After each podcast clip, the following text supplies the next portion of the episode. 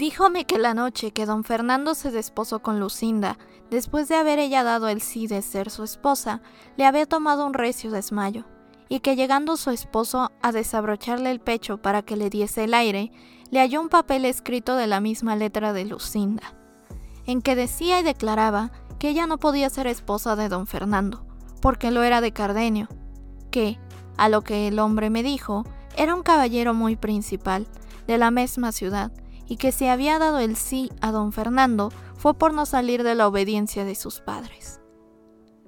Fragmento de la obra El ingenioso hidalgo Don Quijote de la Mancha, de Miguel de Cervantes Saavedra. Esto es Nom de Plum, el podcast. Yo soy Aedem y este es el episodio número 56, titulado Lucinda y Quiteria, su deber y su derecho a decidir por sí mismas.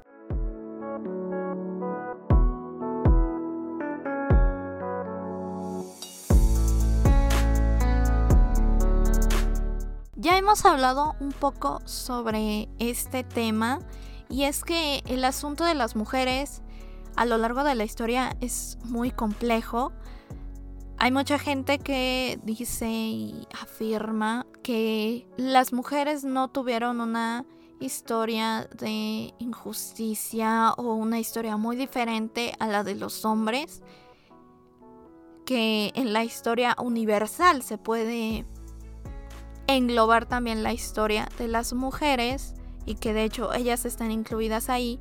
Sin embargo, creo que hay muchos testimonios, muchos rastros que nos dejan ver que la historia de las mujeres es completamente diferente a la de los hombres.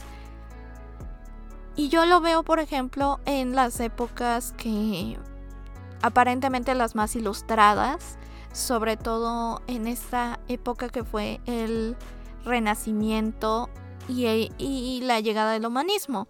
Porque de hecho, irónicamente, el humanismo fue el periodo menos humano posible. en realidad, esto hay que decirlo. Y particularmente en cuanto a la literatura, que pues es más mi área, están los siglos de oro si bien los siglos de oro fue una época brillante de literatura y yo no voy a hacer menos este periodo obviamente porque es un periodo que a mí me gusta mucho. Lo que sí hay que decir es que la figura de la mujer se ve menospreciada en muchos sentidos. Como sabemos, pues esta obra es de 1605 y la segunda parte salió en 1615. Me refiero a ella por una cuestión que voy a comentar un poco más adelante. Pero al mismo tiempo hubo figuras de los siglos de oro que fueron reconocidas y también representan en muchos sentidos la parte discriminada de las mujeres. Yo pienso, por ejemplo, en dos casos. En España, María de Sayas, sin duda, una autora de la que me gustaría hablarles más adelante. Y en América, pues estaba Sor Juana, que es contemporánea de María de Sayas. Si bien no está considerada como parte de los siglos de oro porque no es española, pues ya les conté en el primer episodio que Sor Juana fue una figura que básicamente murió por el hecho de ser mujer se podría decir que Sor Juana fue víctima de la discriminación y eso fue lo que la llevó a la muerte.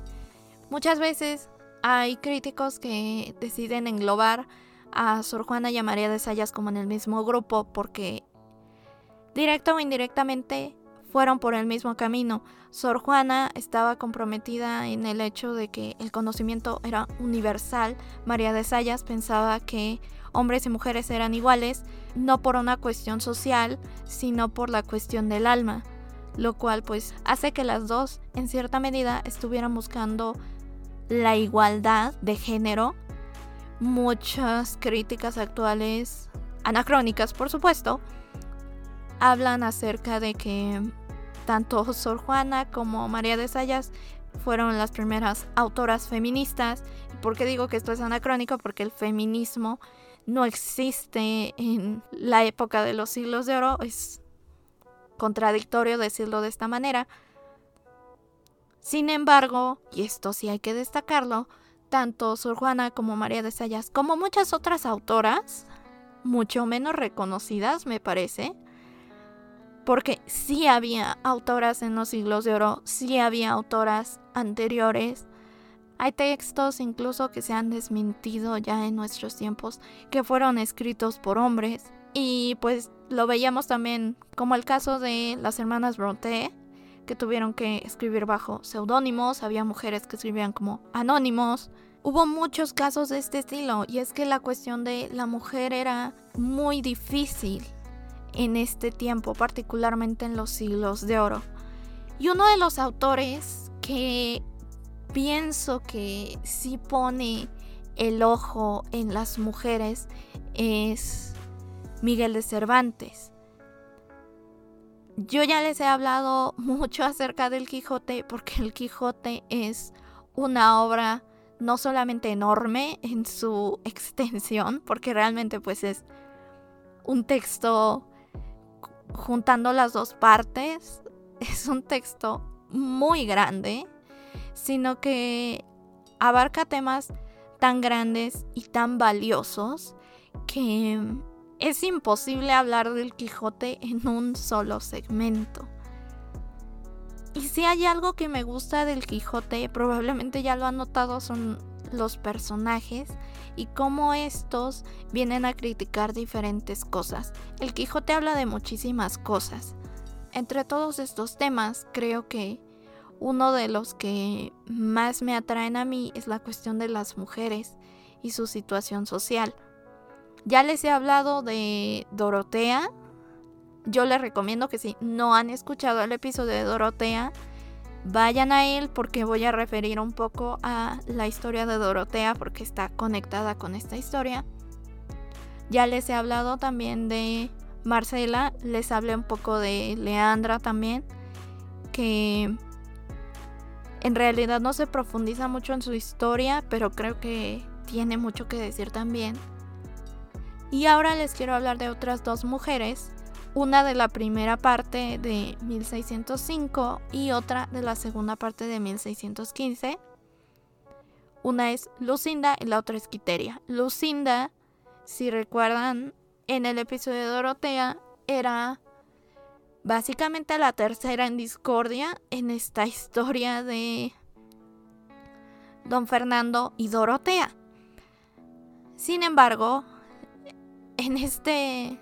Sin, sin embargo, en este punto, uno se da cuenta que Lucinda no es la tercera en discordia, sino que es otra víctima de la situación de la sociedad. Lo que ocurre mucho con el Quijote, y siento que esta es una de las cuestiones por las que no se toma tan en serio, es que el Quijote lo hace todo en forma de burla. Entonces parece que cuando hace crítica social de este tipo, en realidad se está burlando. A mí me parece que este tipo de cuestiones las aborda muy en serio. Particularmente las historias de las mujeres a mí en lo personal, tal vez sería darle una segunda lectura, pero en lo personal, para mí son más profundas las historias de las mujeres que las de los hombres.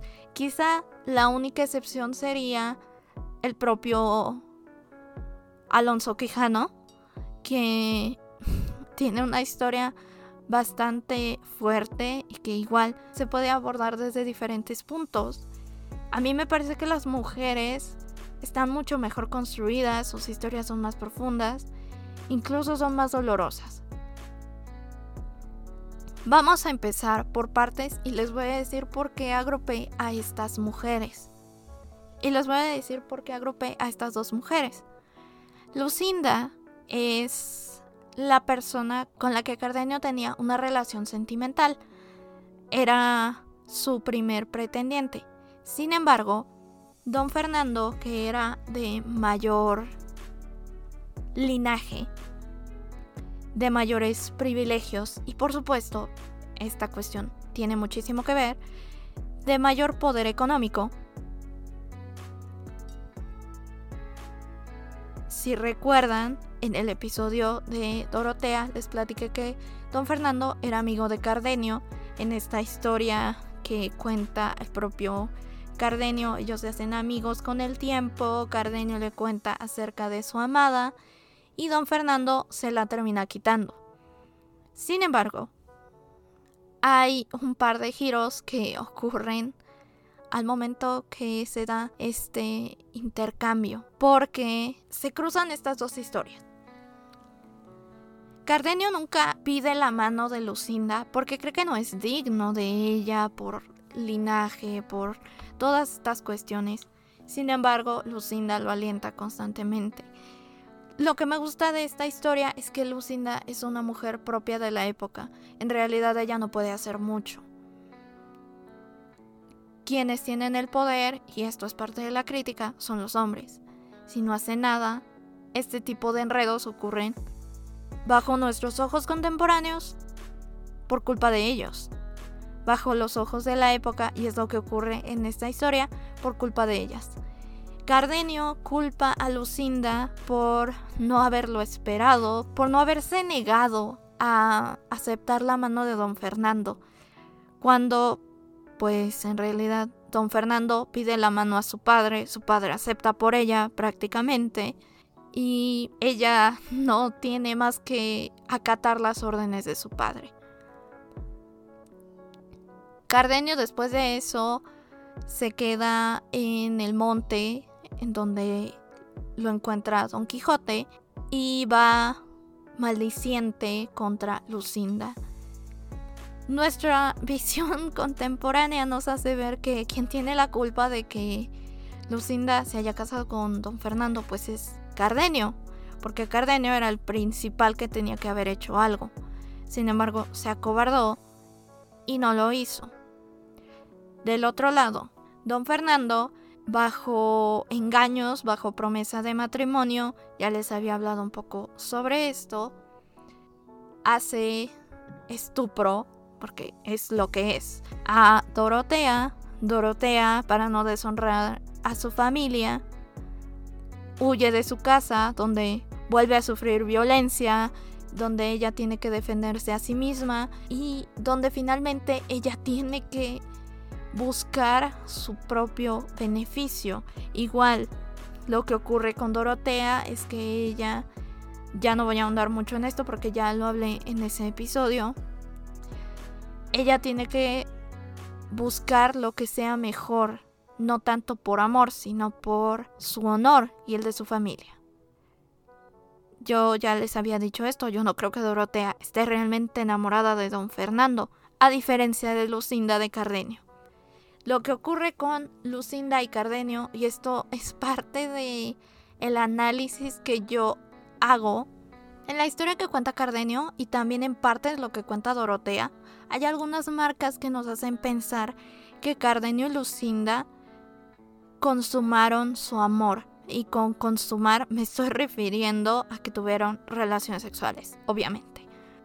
Lo que implica una deshonra para el matrimonio con don Fernando y no simplemente una cuestión de vergüenza, sino una cuestión social, pues, conflictiva. Porque Cardenio cuenta, por ejemplo, que sabía todas las entradas y salidas de la casa de Lucinda como si hubiera entrado en secreto muchas veces. También hay una parte en la que Cardenio le dice a don Fernando que él no se puede casar con ella porque ella es su mujer y él su marido. Lo cual, aunque parece una exageración, bajo esta prueba de que pudo haber entrado en secreto a la casa varias veces, pues podría ser que si hubiera lo que en la época se conocía, de acuerdo con el concilio de Trento, lo que ya estaba como un matrimonio clandestino. No es una unión conyugal como tal, pero sí es una unión de palabra.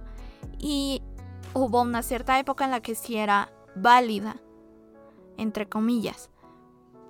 No por el lado de la iglesia, pero sí un poco por el lado de la ley. Ahora, aunque pudiera parecer efectivamente que Cardenio está exagerando acerca de el amor que le tenía Lucinda. Lucinda se sabe que hay consentimiento en el matrimonio clandestino. Esto está en lo que cuenta Dorotea. Una vez que Dorotea se ha enterado que don Fernando se casó, recibe las noticias por parte de otra persona, no por don Fernando. Y esta persona le dice que cuando don Fernando y Lucinda se casaron, porque ellos sí se casaron por la iglesia, ella se desmayó. Y pues era una creencia de la época. Don Fernando va, le abre el vestido, es lo que les leí en la introducción, para que le dé el aire encuentra una nota y Lucinda le revela que no puede casarse porque Cardenio es su marido. Otra cosa que es importante es que bajo esta misma legislación no se considera válido un matrimonio si no se consuma. Lo que ocurre después de este evento, y es lo que se dice cuando Don Fernando, Dorotea, Cardenio y Lucinda se encuentran todos en la venta. Se sabe que Don Fernando y Lucinda llegan a la venta porque Don Fernando ha estado persiguiendo a Lucinda, quien no ha permitido que la tocara siquiera. Por lo que su matrimonio como tal en este momento no es válido. Por eso es legal, podríamos decir, que Cardenio y Lucinda regresen a estar juntos sin ningún problema. Además, durante todo el relato se habla mucho del recato de Lucinda, sobre todo en la historia de Cardenio. Cuando estos se reencuentran, Lucinda se le lanza a Cardenio. Y esta es una imagen típica erótica de enamorados por lo que también se puede pensar que no hay tal recato porque en realidad sí hay matrimonio clandestino aquí. Lucinda creo que más contundentemente tiene muy presente que ella, pese a todas las dificultades, tiene derecho a decidir. Y ella desde un principio quería casarse con Cardenio, sin embargo, su dificultad al ser mujer es que ella no podía decidirlo completamente y que los hombres, y con los hombres me refiero tanto a Cardenio como a don Fernando como a su padre, son los que toman las decisiones de las mujeres. Sin embargo, ella prácticamente arma el reencuentro con Cardenio y hace que todo este enredo amoroso tome su lugar tanto ella con Cardenio como don Fernando con Dorotea, con quienes se debieron de haber casado desde un principio. Menos contundentemente es la historia de Quiteria. Quiteria es una mujer que se va a casar con Camacho. Don Quijote y Sancho llegan como invitados a las bodas de Camacho. Este es un episodio de los más importantes del Quijote. En este hay un banquete enorme. Camacho es un hombre muy importante, muy poderoso y sobre todo muy rico. Al igual que Lucinda, Quiteria accede a este matrimonio por intereses económicos. Es más por convencimiento que por que ella quiera. En realidad ella se quería casar con Basilio, pero Basilio no estoy completamente segura de este punto, pero creo que Basilio a diferencia de Cardenio, Basilio es pobre.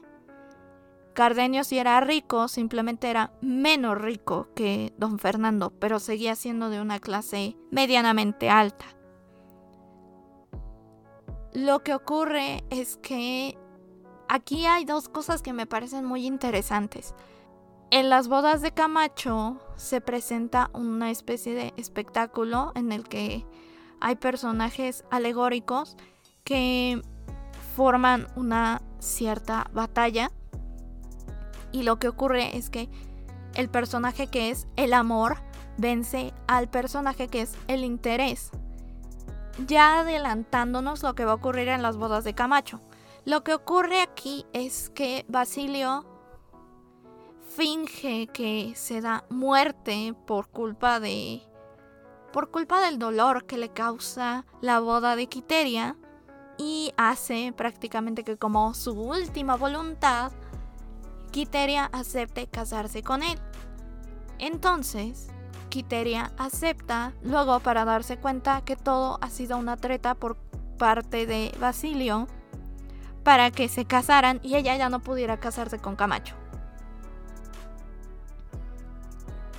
Quiteria en realidad al principio está un poco confundida, ya después ella acepta efectivamente que se quería casar con Basilio y que le dijo sí, no por presión, sino porque era la persona a la que realmente amaba. Camacho lo termina aceptando, al igual que los invitados, porque a lo largo de todo este episodio los invitados se la viven discutiendo con quién es más conveniente que se quede Quiteria. Lo cual me parece muy gracioso porque otra vez volvemos a esta cuestión de que el matrimonio y las decisiones de las mujeres son de asunto público. La decisión solo debería de ser de Quiteria bajo nuestro ojo contemporáneo. Otra vez volvemos a lo mismo. Es una cuestión que nos... Es una cuestión que creo que nos toca mucho porque ver este tipo de situaciones en las que a las mujeres no se les permite decidir estando en un tiempo en el que ya son pocos, no quiero decir que ya no hay porque eso es una gran mentira, son pocos los casos en los que las mujeres no pueden tomar sus propias decisiones. Siento que es una cuestión que nos pega mucho como personas de época contemporánea porque es un choque con nuestra propia cultura. Por lo tanto, creo que la historia de Quiteria, aunque no se le da tanta voz como a Lucinda y no tiene tanta oportunidad de actuar como lo hace Lucinda, creo que Quiteria se le da un papel un poco más pasivo que el de Lucinda, pero Lucinda tampoco se nota tan activa porque mucho se compara con Dorotea. Entonces es una cuestión difícil y que al final, por eso decidí juntar a estas dos mujeres porque además sus historias me parecen muy similares. No estoy diciendo que Cervantes haya reciclado la historia ni nada parecido, sino que creo que tienen un tono muy similar porque era una cuestión muy controvertida en ese momento. Y además es muy interesante ver cómo las dos mujeres resuelven su situación y se ve esta cuestión, no sé si en un tono romántico, y me refiero a la idea romántica y no tanto a la cuestión del amor. No sé si en un tono romántico, pero creo que lo que hace Cervantes es un poco criticar esta cuestión superficial del dinero, del poder, de los intereses y además poner en tela de juicio, que no es el único que lo hizo, poner en tela de juicio la autoridad de los padres por encima de las de los hijos. Y es una cuestión que se va a retomar no solo en esta misma época, sino en épocas después. Y creo que es una historia la de Quiteria, aunque un poco, lo vuelvo a repetir porque me parece muy importante, aunque un poco opacada por las demás, sobre todo si tratamos de comparar con la de Marcela, Marcela es una mujer, yo creo que demasiado fantástica para la época. Y viéndolo desde nuestra perspectiva, es la ideología ideal es el ideal de mujer. Es lo que debería haber sido para todas. Marcela tiene todo el poder de decisión. Quiteria Lucinda, incluso Dorotea, no lo tienen. Quizá porque eran menos privilegiadas que Marcela. Marcela al final era rica. Lucinda también lo era. Dorotea lo era, pero no lo era tanto. Quiteria también lo era. Pero aún así, se pone su deber tanto como hijas como mujeres de sociedad por encima de lo que quieren. Y sin embargo, tanto Lucinda como Quiteria son conscientes a su manera, bajo sus métodos y bajo sus propios contextos, de que tienen poder de decisión y que pueden decidir lo que quieren para ellas mismas. Como ya lo he dicho en muchos episodios, yo los invito a leer ya sea estos capítulos del Quijote. La historia de Lucinda aparece en la primera parte, en los capítulos 24, 27, 28 y 36, y la historia de Quiteria en la segunda parte del Quijote, en los capítulos del 19 al 21. O si quieren leer todo el Quijote, si ya lo leyeron, déjenmelo en los comentarios. Si están en YouTube, yo los leo desde aquí. Si están en cualquier otro lado, los podemos leer por Facebook como Nom de Plum, por Twitter como arroba aedem-lit o también nos pueden escribir por el correo electrónico que es nomdeplum.lit.gmail.com. Muchas gracias por escucharnos una semana más. Y bueno, eso sería todo por el episodio de hoy. Esto fue Nom el podcast. Yo soy Edem, recordándote que si haces lo que amas, no sentirás que trabajas. Hasta la próxima.